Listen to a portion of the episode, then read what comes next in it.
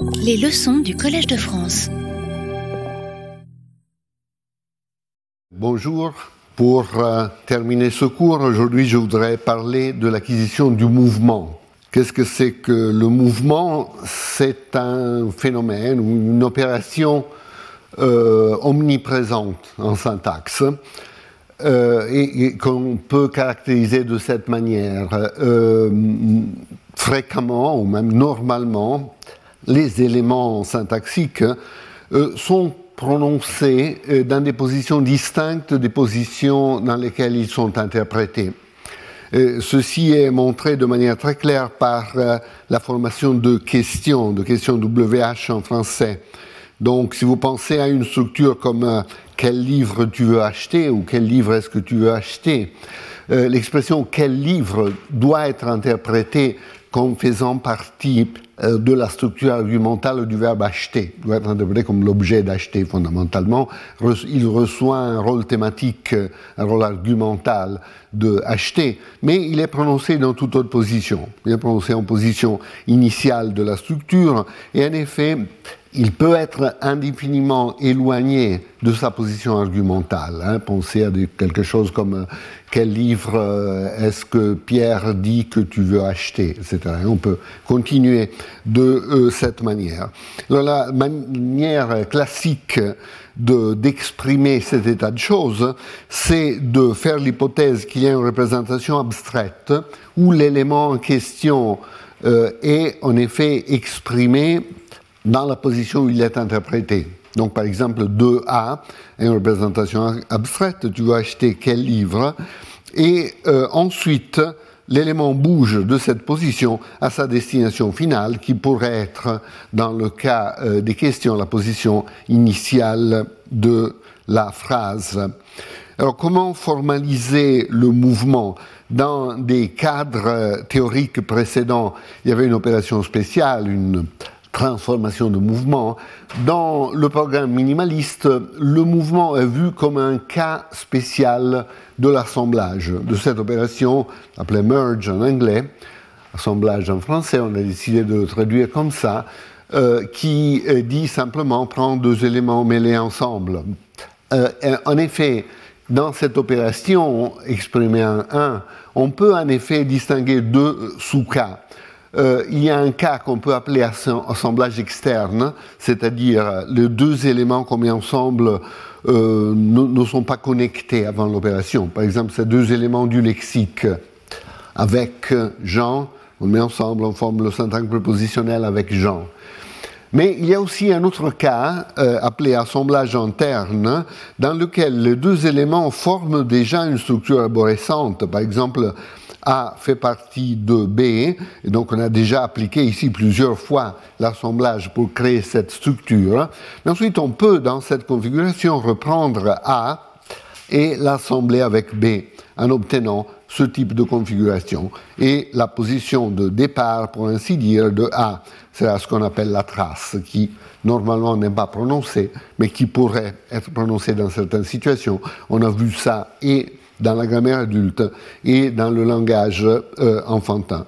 Alors le fait de dire euh, qu'il y a une même opération d'assemblage dans les deux cas est justifié par le fait que le résultat des deux opérations est en effet le même. Cette configuration encerclée euh, et soulignée en rouge. Donc plus en détail pour le cas euh, du départ, donc pour la dérivation d'une structure interrogative, on partira d'une structure comme celle-ci, tu veux acheter quel livre, créé par plusieurs euh, applications de l'assemblage externe, euh, et ensuite, donc le, la structure en rouge est ce qui correspond à A et, la structure en bleu est ce qui correspond à B dans l'exemple, dans la structure précédente, on peut reprendre quel livre et l'assembler avec le reste de la structure, formant ainsi quel livre tu veux acheter avec la trace de euh, quel livre laisser euh, derrière. Donc ça pour l'opération de mouvement euh, qui peut être exprimée par l'assemblage. Maintenant, la question qui se pose est quand est-ce que le mouvement est acquis? On peut d'abord se poser la question est-ce que le mouvement est présent dès que la syntaxe se manifeste vers l'âge de deux ans, disons entre un an et demi et euh, deux ans, ou bien on observe un développement? Euh, alors, si nous prenons au sérieux l'hypothèse minimaliste que le mouvement est en effet un cas particulier de l'assemblage, l'attente, évidemment, est d'observer des manifestations du mouvement dès que l'assemblage est disponible. C'est pas parce que dès qu'il est disponible, dès que cette opération est disponible, elle pourrait s'appliquer ou bien comme assemblage interne ou externe, évidemment. Et ceci semble être fondamentalement correct. Je ne sais pas si vous vous souvenez dans la discussion relative à Growing Trees, à la croissance des arbres, la semaine passée, euh, euh, on, a observé que certains types de mouvements sont attestés déjà dans la première phase. Par exemple, le mouvement de l'objet en position sujet dans les cas des euh, verbes inaccusatifs. Néanmoins, il faut dire que le mouvement ne se manifeste pas du point de vue de l'acquisition, comme un phénomène homogène. Il y a des mouvements faciles et des mouvements difficiles. Il y a des mouvements qui sont attestés dès le début de la production, par exemple, et des mouvements qui exigent plusieurs mois ou même des années, plusieurs années, pour être pleinement maîtrisés par l'enfant. Alors, afin de euh, voir cela, il faut introduire une typologie un peu plus fine on en a brièvement parlé déjà la dernière fois. Euh, si, vous prenez une structure minimale de ce type où il y a une tête, par exemple un verbe qui projette un syntagme, par exemple un syntagme verbal, nous avons en effet trois types possibles de mouvements. Ou bien le mouvement de la tête, donc par exemple le verbe tout seul peut quitter le syntagme verbal pour s'associer à la flexion. On a vu ce cas euh, plusieurs euh, fois dans ce cours. Ou bien, donc, euh, le mouvement de tête, ou bien mouvement de tout le syntagme. Le syntagme tout entier peut se déplacer à une autre position.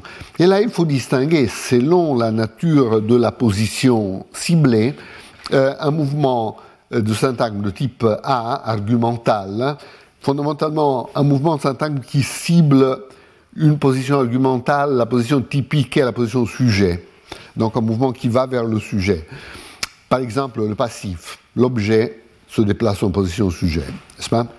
Ou bien un mouvement du syntagme vers une position à barre. Et ici, la manière standard d'illustrer ce mouvement, c'est le mouvement vers la périphérie gauche, vers, euh, euh, par exemple, le mouvement de question euh, qui occupe une position à barre veut dire simplement non argumentale, donc une position distincte de la position sujet je disais, le, le, mouvement est un phénomène euh, omniprésent. Euh, ici, j'ai mis la dérivation d'une phrase comme à qui parleras-tu? Vous voyez, on part d'un noyau argumental tu parles, racine du verbe parler, à qui.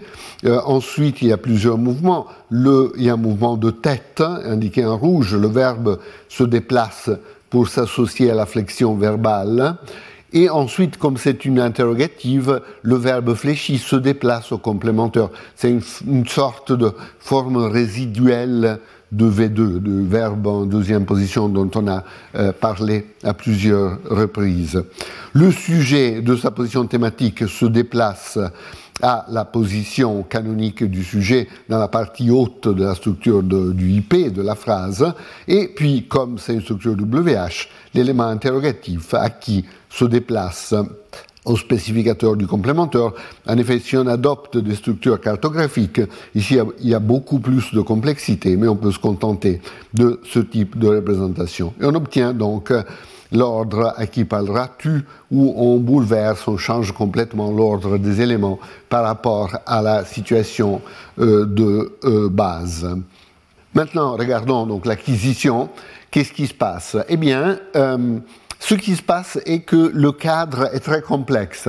Il y a certains types de mouvements qui sont acquis rapidement, donc quand l'enfant commence fondamentalement à produire des structures syntaxiquement pertinentes, ils sont déjà là. Et il y a aussi des mouvements qui sont tardifs.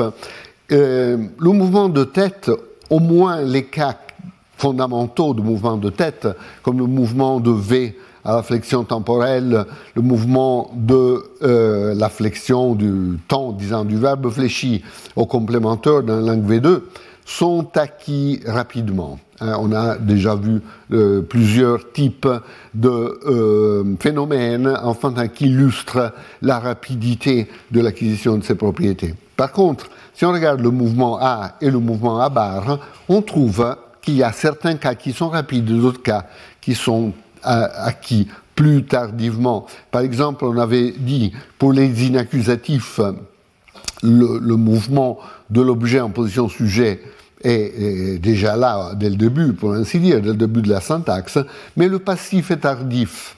Je vais revenir sur quelques exemples dans deux minutes.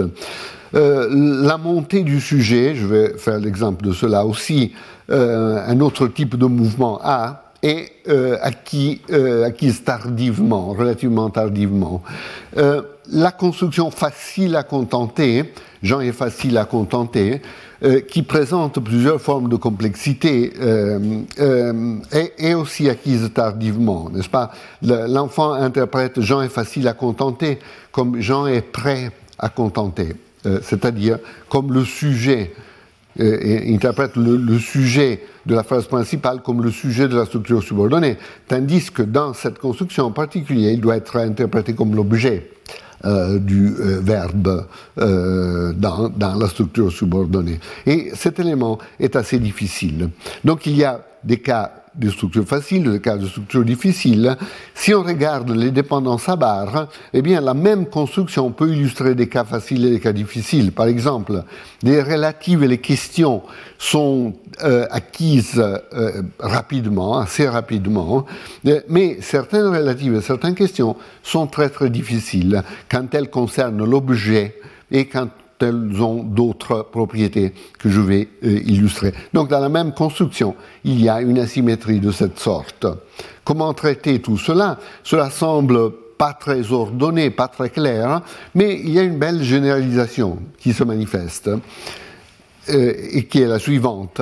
Euh, le mouvement difficile et donc appris plus tardivement par l'enfant est un mouvement qui traverse un élément qui intervient. Donc, quand vous essayez de faire un mouvement d'une position Y à une position X et que vous traversez une position qui intervient et qui est du même type que la cible, fondamentalement, que la position X, ce genre de configuration est difficile. Et l'enfant, euh, au, euh, début, euh, au début de la syntaxe, n'arrive pas vraiment à gérer cette sorte de configuration. Alors voyons cas par cas, mouvement de tête facile, le verbe se déplace à la flexion, j'en rencontrera pour former le verbe fléchi, euh, par exemple en français. Euh, ce mouvement est très local, il ne traverse rien de particulier, n'est-ce pas? Donc facile. Mouvement A, ben, si vous prenez un verbe inaccusatif comme leave en anglais ou partir en français, Jean partira, savons qu'avec cette classe verbale, le, ce qui est en surface le sujet part de la position objet. Mais là, ce type de mouvement de l'objet au sujet ne traverse rien de pertinent, ne traverse aucune position nominale, donc facile.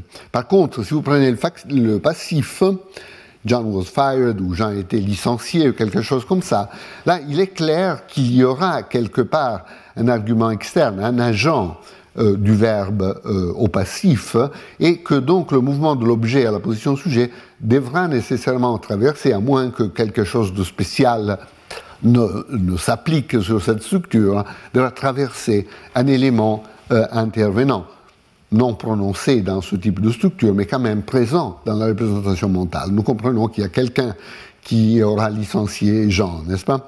Même chose pour la montée. John seems to Mary to be sick. On a dit, dans ce genre de structure, euh, l'enfant a du mal à interpréter cette structure correctement. En anglais, par exemple, où ces structures sont possibles, parce qu'il va interpréter euh, Marie comme la personne qui est malade, plutôt que Jean ce qui serait l'interprétation correcte.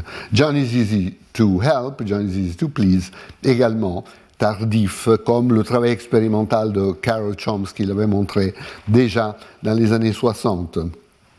Donc ici, il y a toujours un intervenant. John is easy to help, ou Jean est facile à contenter. On comprend qu'il y a quelqu'un pour lequel euh, qui, qui, va aider fondamentalement Jean. Donc il y a toujours un élément euh, intervenant qui détermine la difficulté de cette structure. En ce qui concerne le mouvement à barre, prenons par exemple les relatives, euh, The boy that is pushing the girl, ou en français, l'enfant qui euh, pousse euh, la fille, relative sujet, donc trace imposition sujet. Ici, il n'y a rien d'important qui intervient entre la trace en position sujet et la tête de la relative. Tandis que dans la relative objet, the boy that the girl is pushing, il y a clairement un intervenant. L'objet se déplace en position de tête de la relative, mais le sujet de la phrase intervient. Et le sujet de la phrase est un élément nominal qui détermine donc une difficulté et le retard dans l'acquisition. Voilà, donc, euh, en essayant de euh, rendre le, domaine un peu plus large, euh, du point de vue du linguiste, il est très intéressant de pouvoir regarder ces difficultés enfantines comme des phénomènes d'intervention.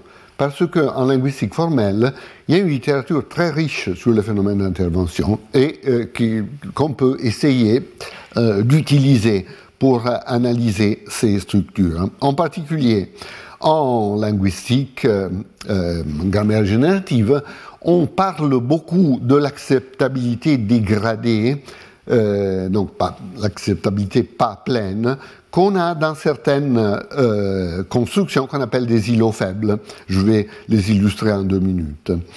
En, dans l'étude du développement, on observe l'incapacité des enfants à calculer certaines dépendances à barre, comme certains relatifs objets, comme on l'a vu. Et également, dans plusieurs formes de pathologies liées au langage, on observe de difficultés euh, semblables. Donc, dans l'étude du développement et des pathologies, on observe la pertinence de la notion d'intervention. Et puis, en psycholinguistique expérimentale, on a observé que même les, adultes, dans des circonstances tout à fait normales, ont, quelques difficultés qui se manifestent en forme de traitement ralenti dans des configurations euh, d'intervention. Et on va voir quelques exemples de ce type. Donc il y a trois domaines euh, empiriques qui sont étudiés en trois domaines disciplinaires distincts.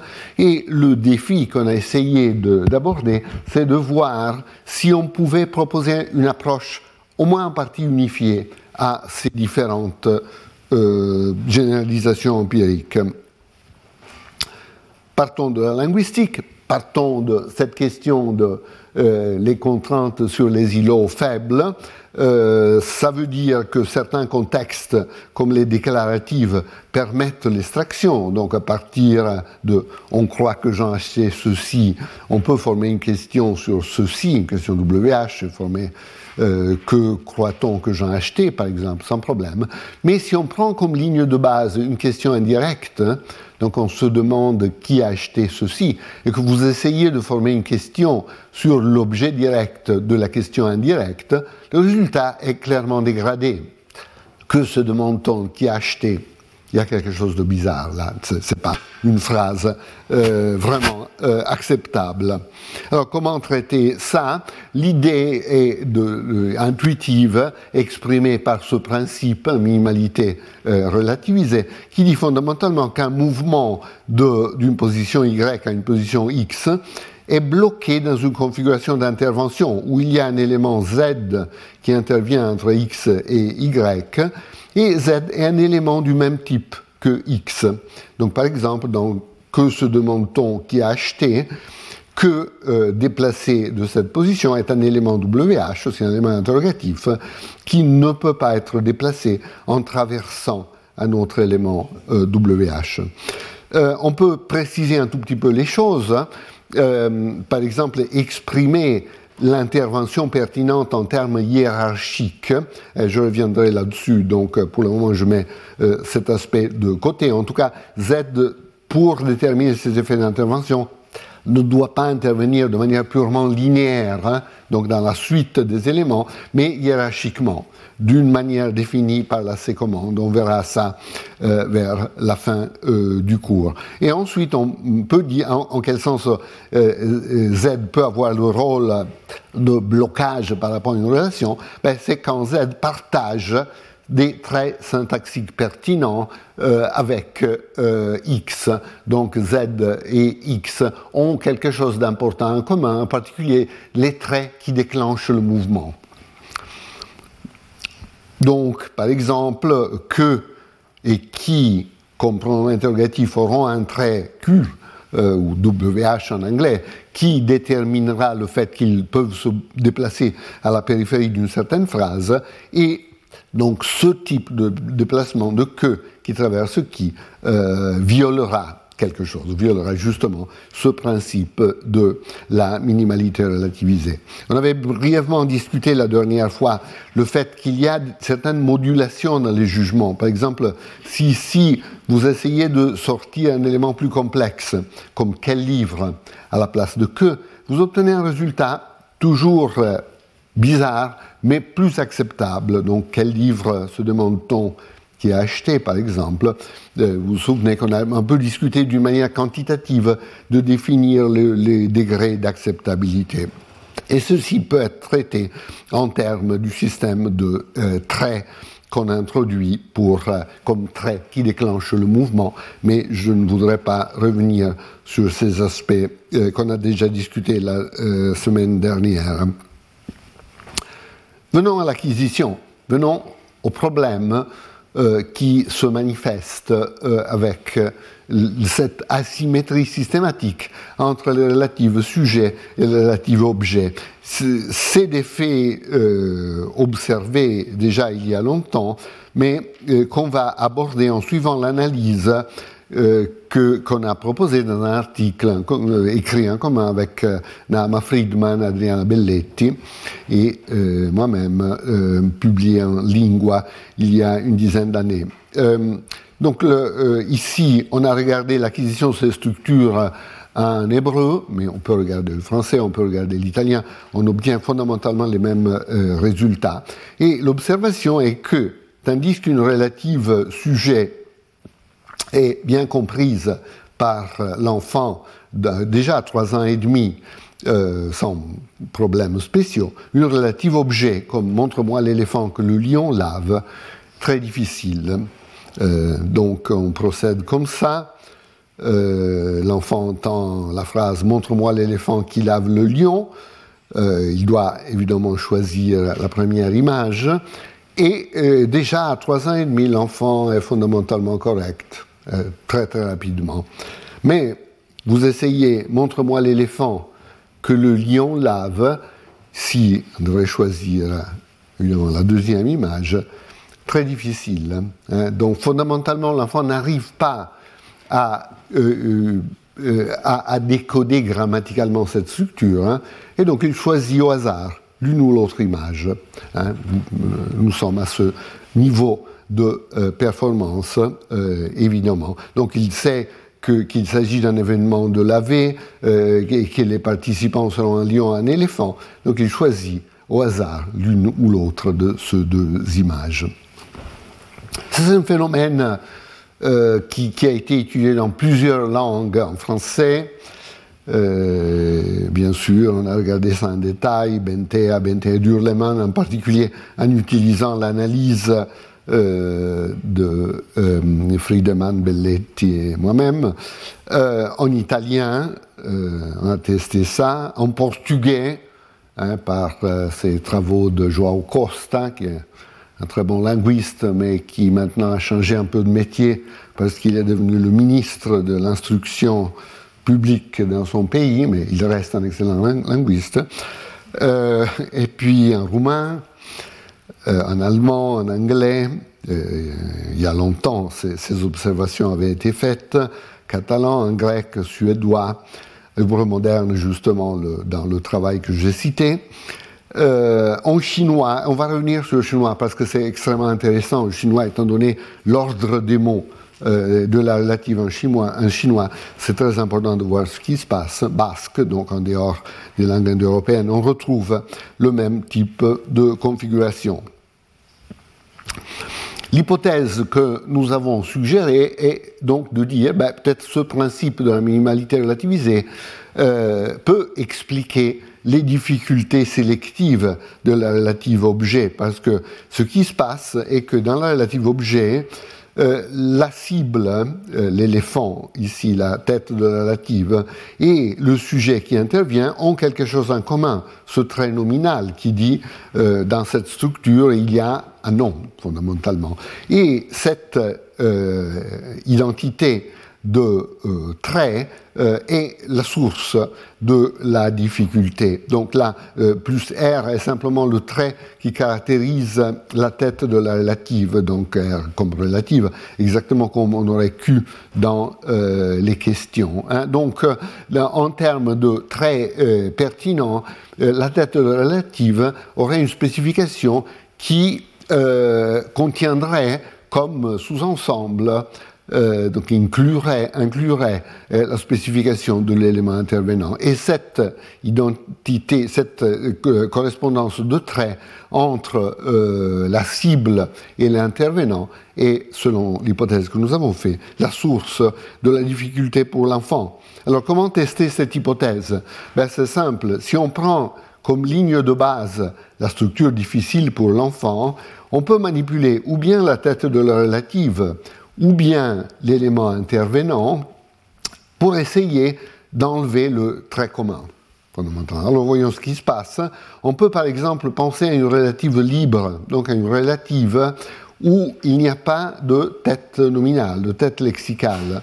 Montre-moi qui le lion lave, une structure qui n'est peut-être pas très fréquente en français, mais qui est normalement utilisée en hébreu. Et vous voyez qu'ici, à cause de l'absence de la tête nominale, euh, la cible et l'élément intervenant n'ont plus ce trait commun.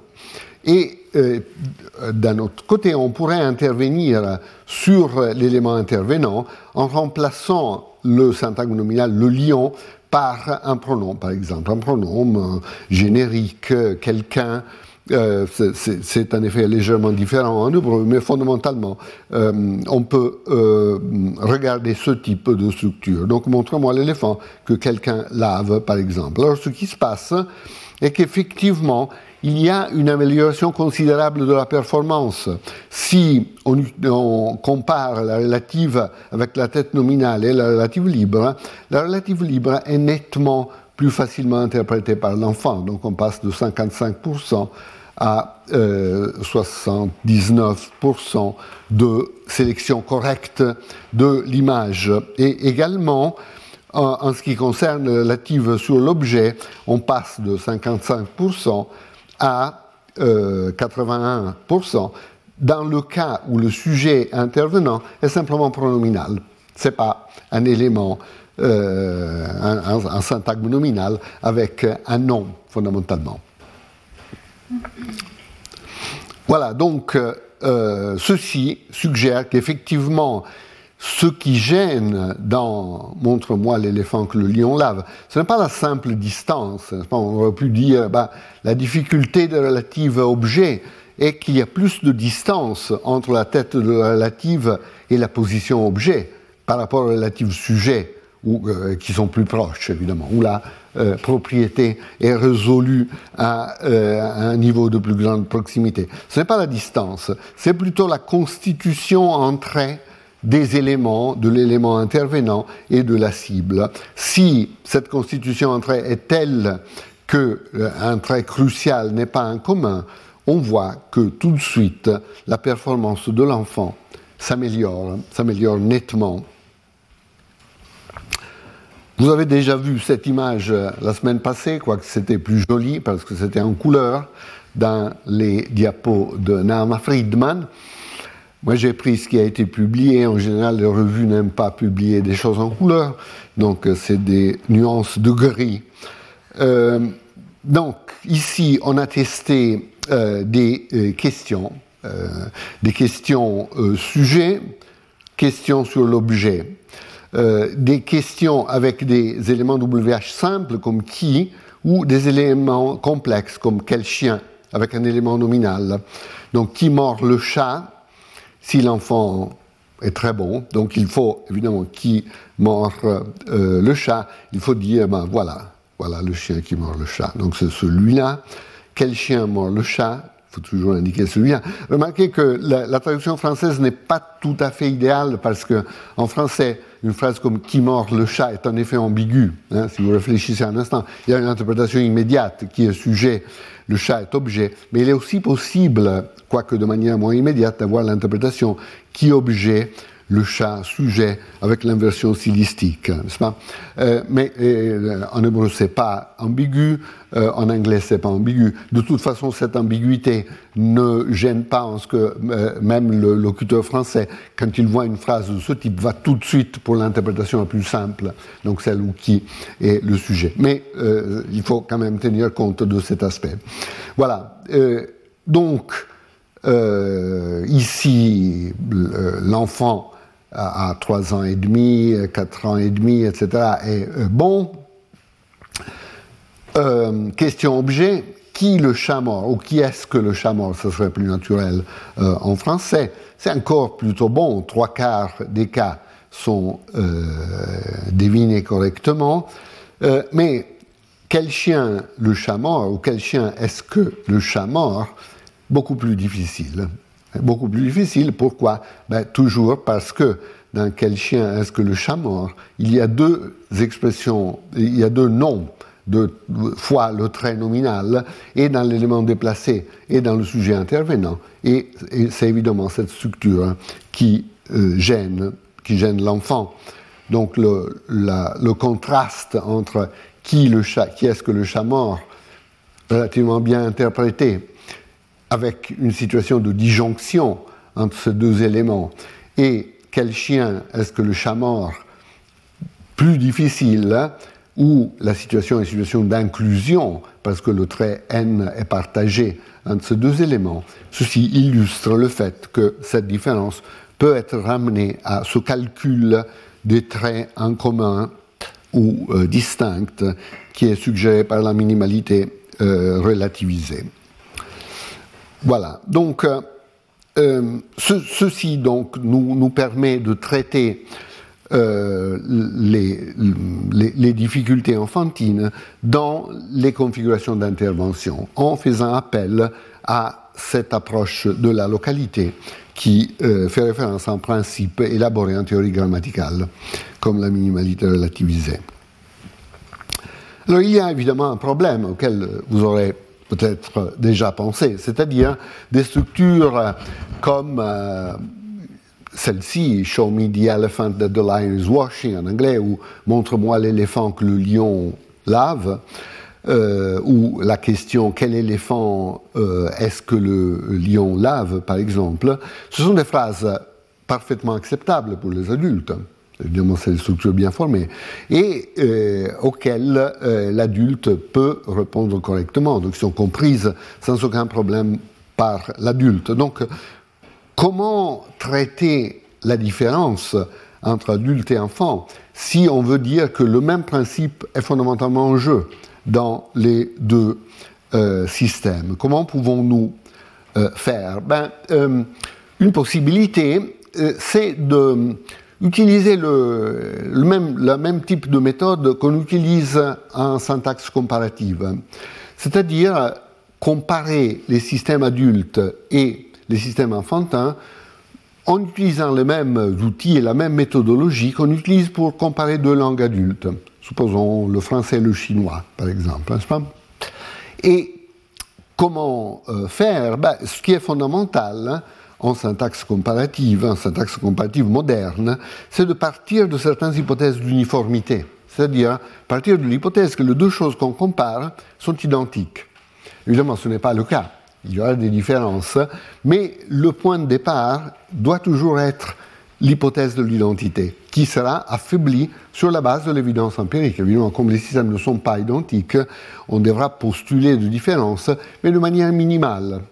Euh, si on part de l'autre point de vue de la différence, de l'idée que chaque système est différent, eh bien, on continuera à trouver des différences sans jamais identifier ce qui est uniforme entre différents systèmes.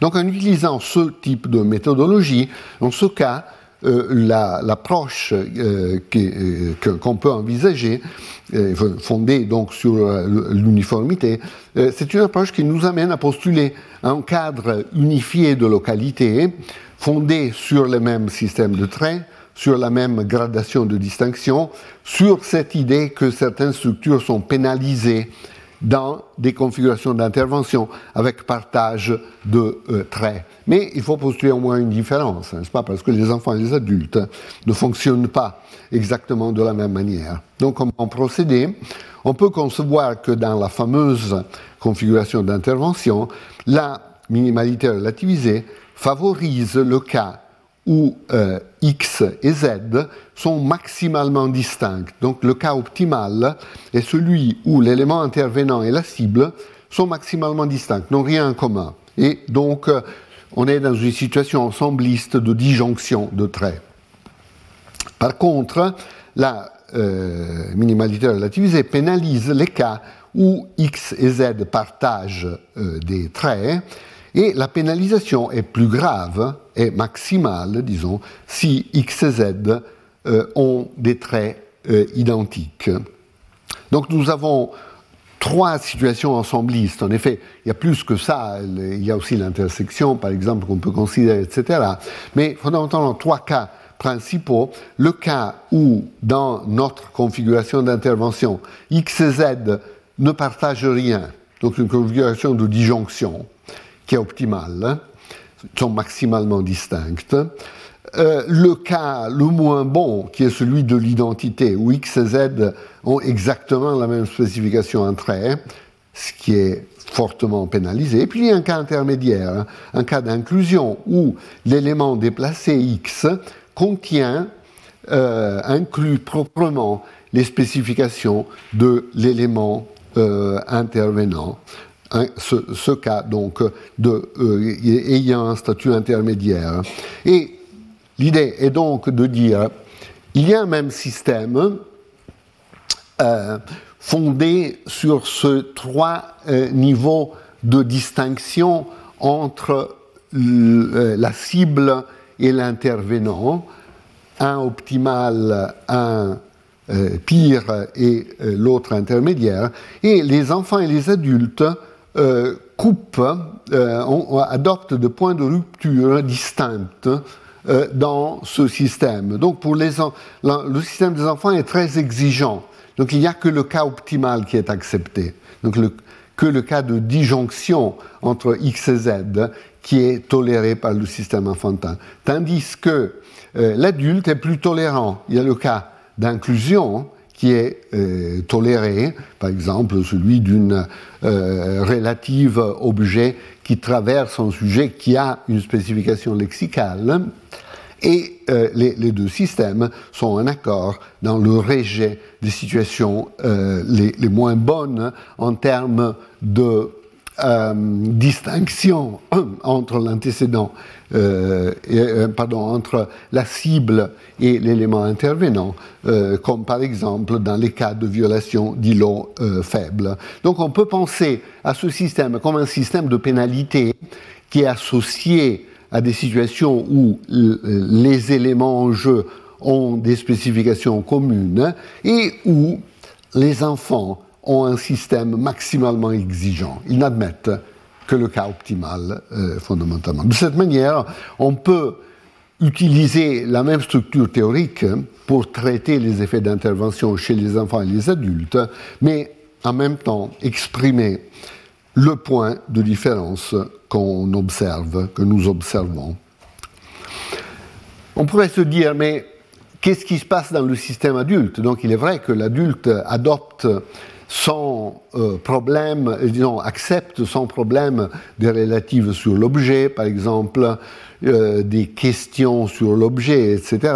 Mais est-ce qu'on peut voir quelque part dans le fonctionnement de l'adulte cette pénalisation euh, dont l'existence est attendue étant donné ce type de système La réponse est oui. En effet, on peut voir cette forme de pénalisation chez l'adulte en regardant un type de données assez différentes, c'est-à-dire les euh, données expérimentales qui nous viennent de la psycholinguistique expérimentale et qui montrent des facteurs de complexité mesurables euh, déclenchés par certaines constructions.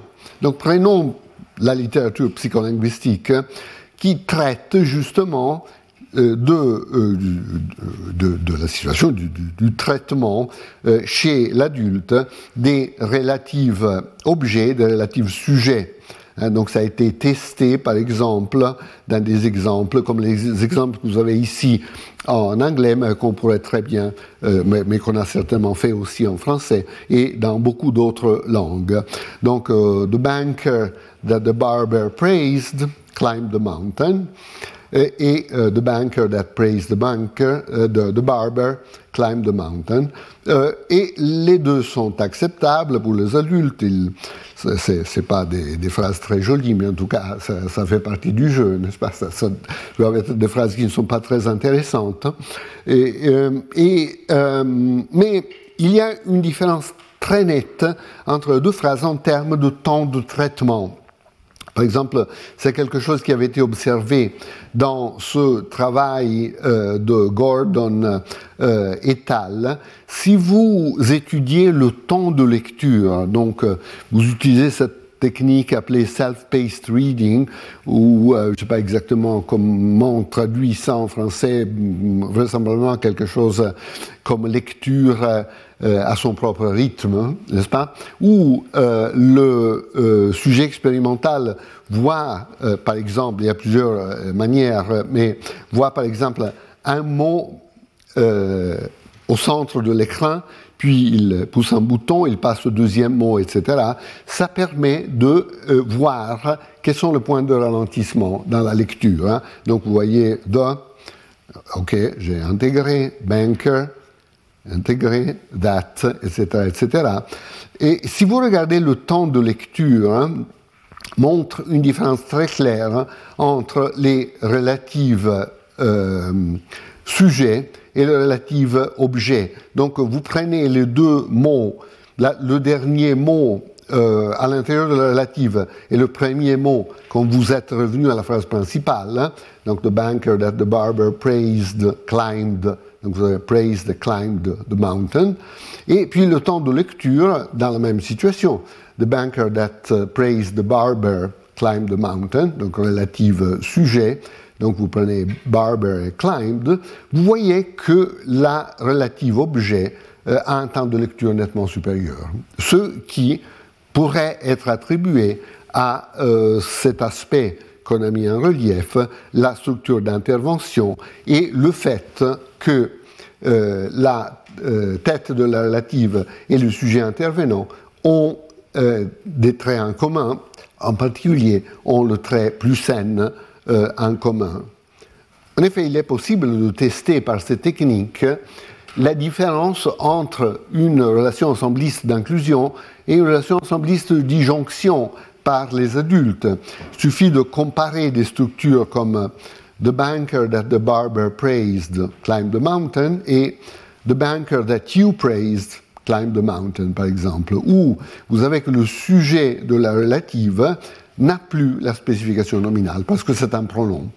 Alors ce qu'on observe, ça avait été euh, testé dans un cadre complètement différent, mais c'est utile de réanalyser ces résultats dans le cadre que je suis, en train d'illustrer. Euh, ce qu'on observe ici, il faut comparer euh, la ligne pointillée d'en bas et la ligne continue d'en bas qui correspondent aux, aux, relatifs sujets et objets respectivement euh, dans le cas où l'autre élément nominal est un pronom. Ce n'est pas une expression lexicale comme the barber, par exemple, mais you. Donc vous voyez qu'ici, en comparant ces deux lignes, the banker that praised you climbed the mountain et the banker that you praised climbed the mountain, la différence entre relatif sujet et relatif objet disparaît. Fondamentalement, ils sont aussi accessibles, elles sont aussi faciles. Ceci, évidemment, peut être ramené au fait qu'il y a une disjonction de traits dans le cas de la relative euh, objet euh, qui euh, fait que la difficulté qui se manifeste dans l'autre cas où le sujet a une restriction lexicale n'est pas visible, n'est pas manifestée. Voilà, donc sur la base de ces observations, nous, on peut proposer ce type de cadre. Il y a un principe, la minimalité relativisée exprimée en.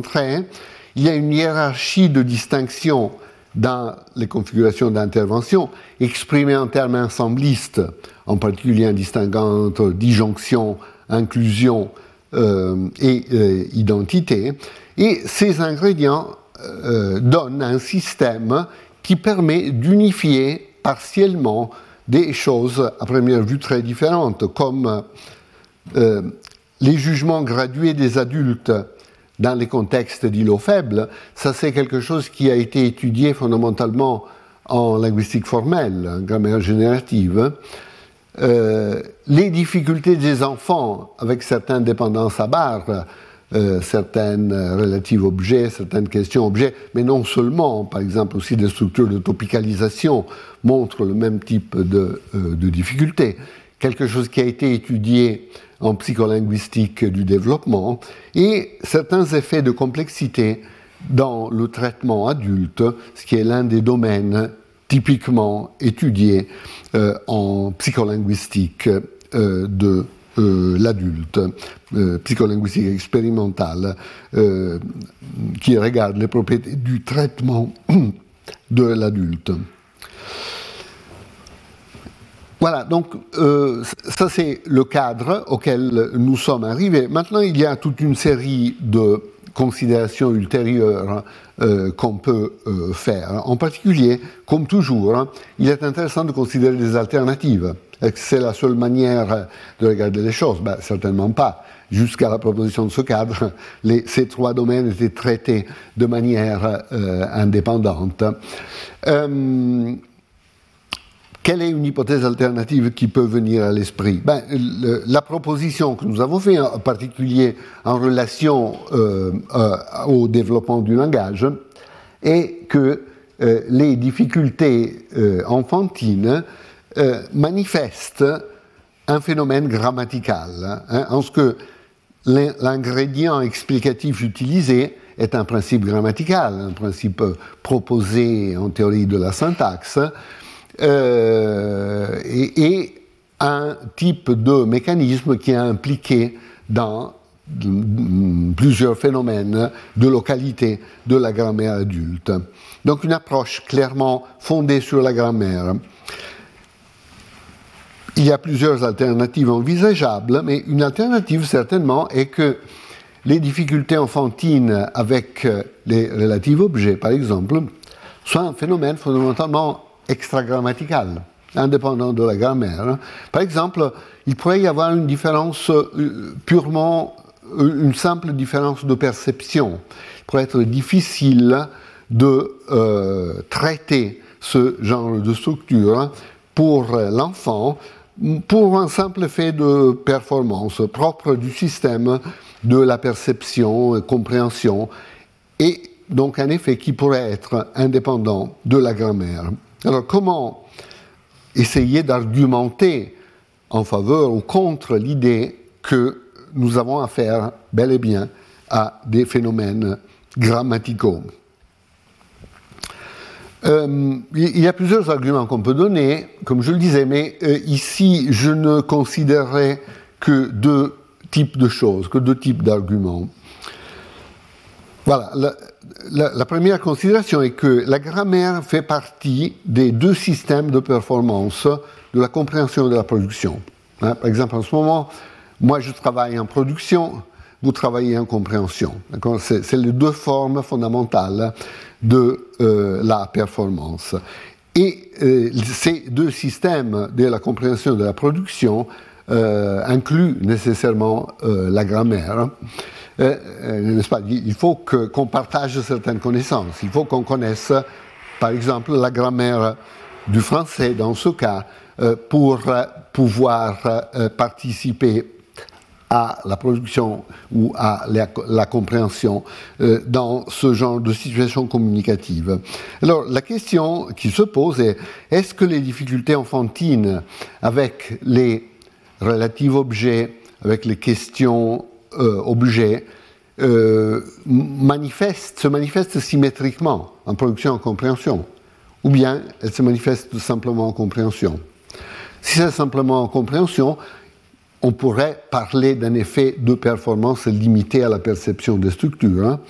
Si c'est en compréhension en production, eh bien, ça, peut suggérer, en tout cas, c'est ce qu'on s'attend immédiatement si euh, la grammaire est impliquée, parce que la grammaire euh, entre et dans le système de la production et dans le système de la compréhension.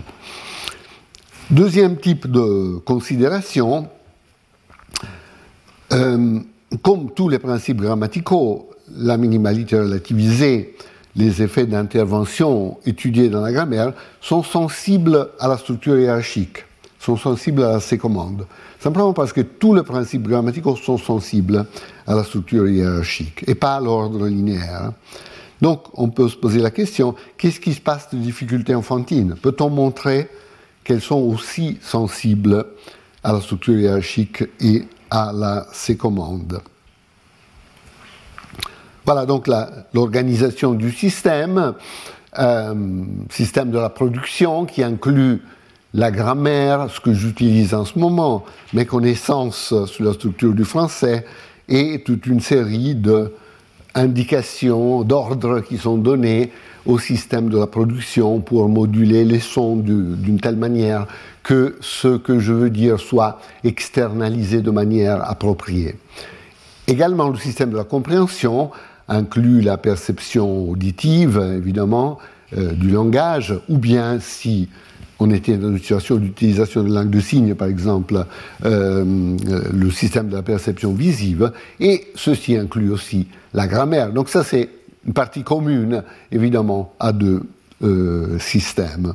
Alors, qu'est-ce qui se passe? Est-ce qu'on trouve chez les enfants des difficultés symétriques ou non en production et en compréhension? Ici, on a utilisé euh, un type d'expérience euh, inventée par euh, Naama Friedman, et, je pense qu'elle l'a brièvement évoqué dans sa présentation. fondamentalement, il s'agit d'amener l'enfant à produire un certain type de phrase. N'est-ce pas? Ça, c'est le problème de la production induite. Il faut forcer dans la mesure, disons, gentiment, l'enfant à produire un certain type de structure pour voir s'il est capable de la produire ou non. Alors, le, système très très simple et très efficace euh, auquel a pensé est le suivant. Il y a une sorte de préambule. Donc, on raconte une petite histoire. Il y a deux filles. Une fille embrasse la grand-mère, l'autre fille embrasse le grand-père. Parfois, il y a aussi deux illustrations. Quelle fille voudrais-tu être? Alors, le, dans la réponse que l'enfant doit donner, évidemment, euh, si l'enfant veut distinguer entre les deux situations, il doit utiliser une relative. Euh, et ici, une relative sujet. Donc, euh, on demande au sujet expérimental, répond en commençant par je, voulais, je voudrais être la fille. Et la réponse attendue est je voudrais être la fille qui embrasse la grand-mère, ou je voudrais être la fille qui embrasse le grand-père. L'utilisation relative est forcée dans cette situation pour distinguer entre les deux, les deux filles. De cette manière, on peut euh, illiciter ou on peut induire, déterminer la production de relatifs objets. Donc, même histoire, il y a deux filles, la grand-mère embrasse une fille, le grand-père embrasse l'autre fille. Quelle fille voudrais-tu être? Commence en disant je voudrais être la fille, et donc la réponse attendue, je voudrais être la fille que la grand-mère embrasse, ou je voudrais être la fille que le grand-père embrasse. Alors qu'est-ce qui se passe? Quel est le, résultat dans, de ces euh, techniques? Ici, j'ai mis cette sorte de méta-analyse de Martini et d'autres de plusieurs données qui avaient été licitées par Belletti et Contemori sur, dans, dans leurs travaux sur l'italien, donc les structures licitées, c'était des relatifs sujets comme vorrei essere la bambina che abbraccia la nonna, même chose la structure française qu'on vient de voir, ou bien vorrei essere la bambina che la nonna abbraccia, euh, relative euh, objet euh, dans euh, ce cas. Alors ici vous voyez plusieurs couleurs, ça, ça paraît assez complexe, mais le point essentiel c'est de comparer la partie bleue de, des deux barres. Donc dans le cas de relative sujet, euh, cette partie correspond au cas où euh, l'enfant euh, produit une structure où l'enfant reproduit le deuxième, la deuxième expression nominale, donc la grammaire fondamentalement. Et vous voyez que quand il s'agit d'éliciter des relatives sujets, euh, dans la, nette majorité des cas, 84 euh, cas sur 100, euh, l'enfant reproduit l'objet avec sa structure nominale, donc répond Je voudrais être la fille qui embrasse la grand-mère. La grand-mère est reproduite ici. Ce qui n'est pas étonnant parce que en position objet, cette expression nominale ne gêne pas du tout la relation locale entre la tête de la relative et la trace en position sujet. Par contre, quand on élicite les structures relatives sur l'objet, donc on, essaye d'induire la production de structure comme je voudrais être la fille que la grand-mère embrasse, voyez que le cas où la grand-mère est produite sont extrêmement limités. Il y a 6%, 6,6% dans, dans tous les cas de production induite. Donc l'enfant fait toutes les tentatives possibles pour éviter de produire une structure comme euh, vorrei essere la bambina che la nonna abbraccia. Et qu'est-ce qu'il essaye de faire Il change de verbe, par exemple, il change de structure syntaxique, il utilise un pronom, donc il dit je voudrais être la fille qu'elle embrasse, par exemple.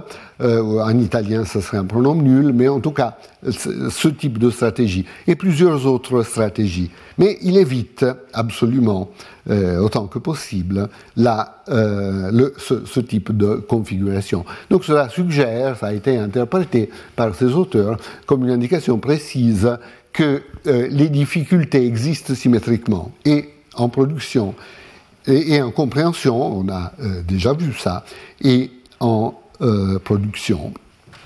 Et en effet, si ces difficultés sont liées à un principe de la grammaire mentale, on s'attend euh, à ce que la production et la compréhension soient affectées parce que, évidemment, la grammaire mentale est inclue et dans le système de la production et dans le système de la compréhension.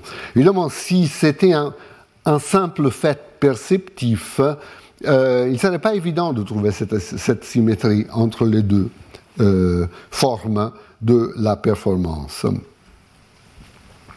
Voilà, je, euh, dernière chose que je voudrais discuter est la sensibilité à la C-commande. On a longuement parlé au début du cours de la C-commande, du fait que tous les processus grammaticaux sont sensibles à ces commandes euh, et, à l'organisation hiérarchique la par exemple l'interprétation des anaphores, les principes qui concernent les pronoms, euh, les règles d'accord, toutes sortes de phénomènes qui sont sensibles à la, ces commandes. Donc, si nous avons affaire à un phénomène grammatical, si les difficultés enfantines sont un phénomène grammatical, on s'attend à ce que la sécommande soit pertinente, parce qu'elle est toujours pertinente dans les phénomènes de nature grammaticale. Comment est-ce qu'on peut euh, montrer cela? Bon, je, vous rappelle d'abord la sécommande. Euh, voilà la définition. La sécommande est la relation entre un nœud alpha et un nœud bêta dans cette configuration où alpha a été assemblé avec un autre nœud, gamma, donc on met ensemble ces deux, et gamma contient bêta. Donc dans cette configuration, alpha commande bêta. Donc par exemple, alpha peut être un antécédent d'un élément anaphorique. Si alpha est un pronom et bêta est un nom, on a l'effet de disjonction référentielle ou de non-corréférence dont on a parlé euh, dans, je pense, dans le premier cours, etc., etc. Donc ça fonctionne comme ça. Maintenant, la commande nous permet de définir l'intervention en termes hiérarchiques. Nous pouvons dire que, on, a, avait laissé ça en suspens, qu'un élément Z dans la fameuse structure Z, euh, X, Z, Y intervient hiérarchiquement entre X et Y quand, euh, si et seulement si, Z se commande Y et Z ne se commande pas X. Donc, quand Z se commande l'un des deux éléments X et Y, mais pas l'autre, on est dans une configuration euh, d'intervention euh, hiérarchique. On peut montrer que la localité adulte est sensible à cette définition. Euh, prenons un cas de violation d'îlot faible. Ligne de base, une phrase comme On se demande qui est parti à 17 heures. Si vous, donc, vous avez une question indirecte qui est partie à 17 heures, supposez qu'on essaye de former une question principale euh, concernant l'heure du départ, ce qu'on obtient, un B, est une structure mal formée quand se demande-t-on qui est parti, dans l'interprétation pertinente, ou quand se réfère à l'heure du départ, veut savoir à propos de l'heure du départ, ce genre de structure n'est pas, n'est pas possible. Évidemment, si quand était mis en relation avec la structure principale, ça serait possible, mais cette interprétation n'est pas euh, pertinente. La chose essentielle qu'on a ici un effet d'îlot faible du type qu'on a illustré avant. Prenons une phrase légèrement plus complexe, comme 2a. La question de savoir qui avait gagné a été résolue à 17 heures. Ici, on peut très bien former une question euh, euh, qui euh, relative à l'heure à laquelle la question avait été résolue et dire quelque chose comme 2b. Quand est-ce que la question de savoir qui avait gagné a été résolue? C'est une phrase un peu compliquée, mais c'est parfaitement compréhensible, parfaitement bien formé.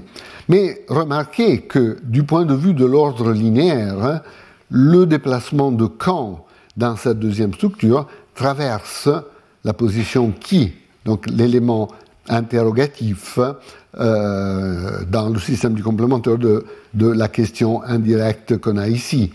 Et, mais euh, qui n'a aucun effet? Pourquoi qui a un effet euh, important dans un cas comme 1b et zéro effet dans un cas comme 2b.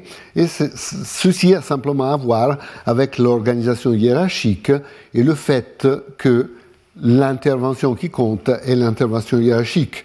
Donc, quand se demande-t-on qui est parti, ne va pas parce que euh, qui euh, au début de la question indirecte, intervient en termes hiérarchiques entre Kant et sa trace, n'est-ce pas? Parce que qui se commande la trace de Kant et qui ne se commande pas Kant. Donc, il y a cette intervention hiérarchique qu'on disait. Tandis que dans l'autre cas, quand est-ce que la question de savoir qui avait gagné a été résolue, euh, qui n'est pas visible pour affecter la relation entre Kant et sa trace, parce qu'il est trop profondément enchâssé. Il se trouve enchâssé à l'intérieur d'une question qui est à son tour enchâssée à l'intérieur du syntagme nominal. Sujet, donc qui ne se commande rien en dehors de cette structure, en particulier ne se commande pas la trace de Kant, et donc il n'est pas capable de déclencher un effet d'intervention euh, dans ce genre de structure, hein, très directement. Euh, ce qui est tout à fait attendu, évidemment, parce que on, a vu euh, au début de ce cours que tous les principes grammaticaux sont sensibles à ces commandes, sont sensibles à euh, la structuration hiérarchique et la structuration linéaire simplement n'affecte pas la bonne formation, l'interprétabilité des structures. Donc ceci en ce qui concerne les adultes. Maintenant, est-ce qu'on peut dire quelque chose sur, profiter de cet aspect pour voir si les difficultés enfantines sont sensibles à la, à la sécommande? Réponse oui, mais il faut regarder la bonne langue, la langue qui a les bonnes euh, caractéristiques pour nous permettre de tester cette propriété. Alors on regarde le chinois mandarin de ce point de vue. Pourquoi? Parce que le chinois mandarin a une combinaison de propriétés qui est très intéressante ici. Bon, ici vous avez les exemples en chinois. Ici, j'ai utilisé des morphèmes ou des mots anglais simplement pour essayer de comprendre ce qui se passe. Le chinois est une langue euh, SVO, sujet, verbe, objet. Donc euh, le chat euh, frappe, par exemple, le chien, quelque chose comme ça. Mais en ce qui concerne la structure des relatives, il se comporte comme certaines langues systématiquement à tête finale, en ce que la tête de la relative ne se trouve pas ici, comme elle se trouverait en anglais ou en français, avant la relative, mais après la relative. Et le complémentaire, dans la mesure où on peut analyser cet élément des comme complémentaire, se trouve aussi, aussi après la structure relative. Donc quelque chose comme le chien que le chat euh, a frappé, euh, ou euh, quel, lequel, quel est le chien que le chat a frappé, aura un ordre de mots assez spécial, comme celui qui est indiqué ici, lequel est chat frappé, complémentaire, chien, quelque chose comme ça, où la tête de la relative se trouve à la fin. Euh, ceci pour une relative objet. Pour la relative sujet, même chose, c'est-à-dire la tête sera la fin, le complémentaire sera après la structure, la trace en position sujet sera donc euh, connectée à la tête de la relative au fond de la phrase, et euh, donc on aura quelque chose comme quel est le chien qui a frappé le chat, c'est quelque chose comme quel est frappé chat que chien, avec cet ordre d'éléments. Alors vous voyez le, grand intérêt de cet ordre d'éléments est qu'ici euh, les aspects hiérarchiques, les aspects linéaires sont complètement bouleversés par rapport à l'anglais. En anglais, en français, ils vont ensemble, tandis qu'ici, par exemple, prenons le cas de la relative euh, objet avec cette configuration, vous avez que, du point de vue linéaire, le sujet n'intervient pas entre la trace de l'objet et la tête de la relative. Mais du point de vue hiérarchique, il intervient, parce que le sujet s'écommande la trace en position sujet et ne s'écommande pas la tête de la relative. D'accord? Donc il y a cette très belle dissociation entre l'ordre linéaire et euh, la structuration hiérarchique. Alors la question qui se pose est est-ce qu'en chinois on observe la même chose qu'on a observé en anglais, en français, etc., que dans l'acquisition des phrases relatives, les relatives sujets sont favorisés et sont accessibles plus tôt que le relatif objet? Ça, c'est la question qui a été posée dans ce travail de euh, Hu euh, euh, avec des co-auteurs, Anna Gavarro, Mirta Vernice, Maria Teresa Guasti. Vous vous souvenez qu'on a suivi la conférence que Maria Teresa a donnée il y a deux ou trois semaines. Hein, donc cet ensemble d'auteurs ont donc testé ces propriétés et qu'est-ce qu'ils ont observé. Voilà les résultats. Voilà, voilà le type de structure. Donc, euh, quel, est le chat euh, qui frappe le chien, relative sujet, quel est le chat que le chien frappe, relative objet, donc toujours même structure, deux images, il faut choisir l'une des deux images. Les résultats qui ont été obtenus sont très clairs. C'est-à-dire, euh, a regardé plusieurs groupes d'âge, à 3 ans, 4 ans, 5 ans, 6 ans, 7 ans 8 ans, et puis des contrôles adultes. Et vous voyez qu'à chaque groupe d'âge, les relatifs sujets sont mieux comprises que les relatifs objets. Déjà à 3 ans, 4 ans, 5 ans, 6 ans, vous voyez, trois quarts des relatifs sujets sont comprises correctement, tandis qu'encore moins que la moitié des relatifs objets ne sont comprises.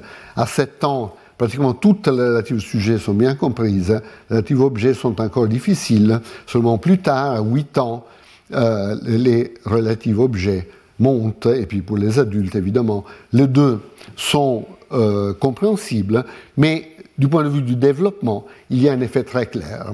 Euh, en chinois mandarin, exactement comme en français, comme en italien, comme en hébreu, comme en anglais, les relatives sujets sont apprises avant les relatives objets. Voilà, donc ceci nous permet de dire que l'intervention pertinente est l'intervention hiérarchique, évidemment, non pas l'intervention linéaire, parce que si vous prenez la structure des relatifs sujets, vous voyez que du point de vue linéaire, l'objet intervient entre la trace du sujet et la tête relative, comme la tête relative est à la fin. Mais ce n'est pas ça qui, détermine euh, des difficultés parce que ces structures sont apprises plus rapidement.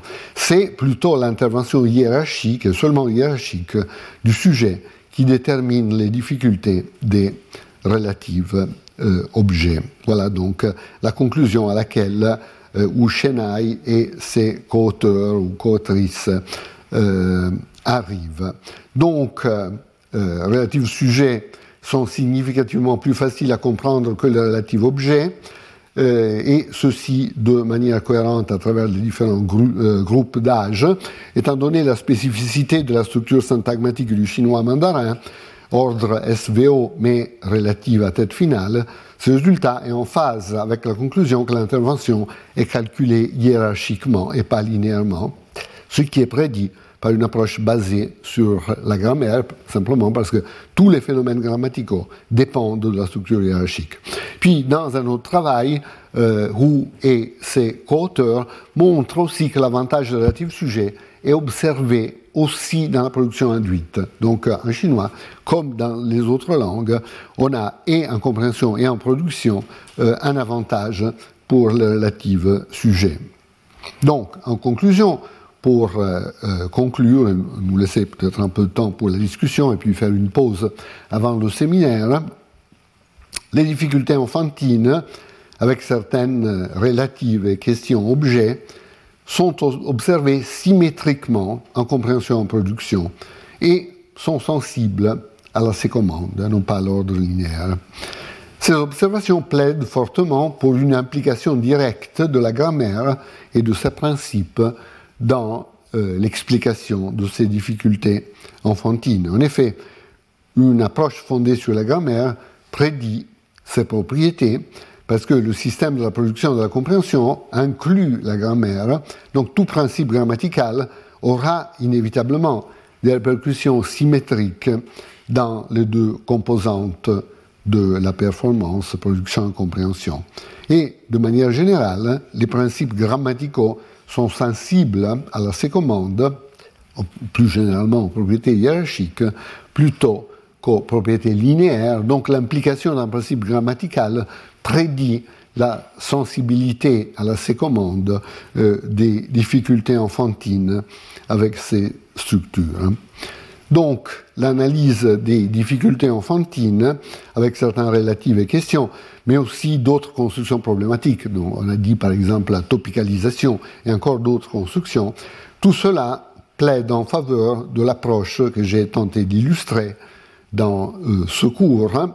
Euh, il me semble qu'il est légitime et fructueux d'étudier l'acquisition rétrospectivement. Vous vous souvenez, au début, on avait parlé de ce du point de vue euh, prospectif. On commence l'état cognitif initial, puis on prend une photo à un mois, puis à trois mois, etc.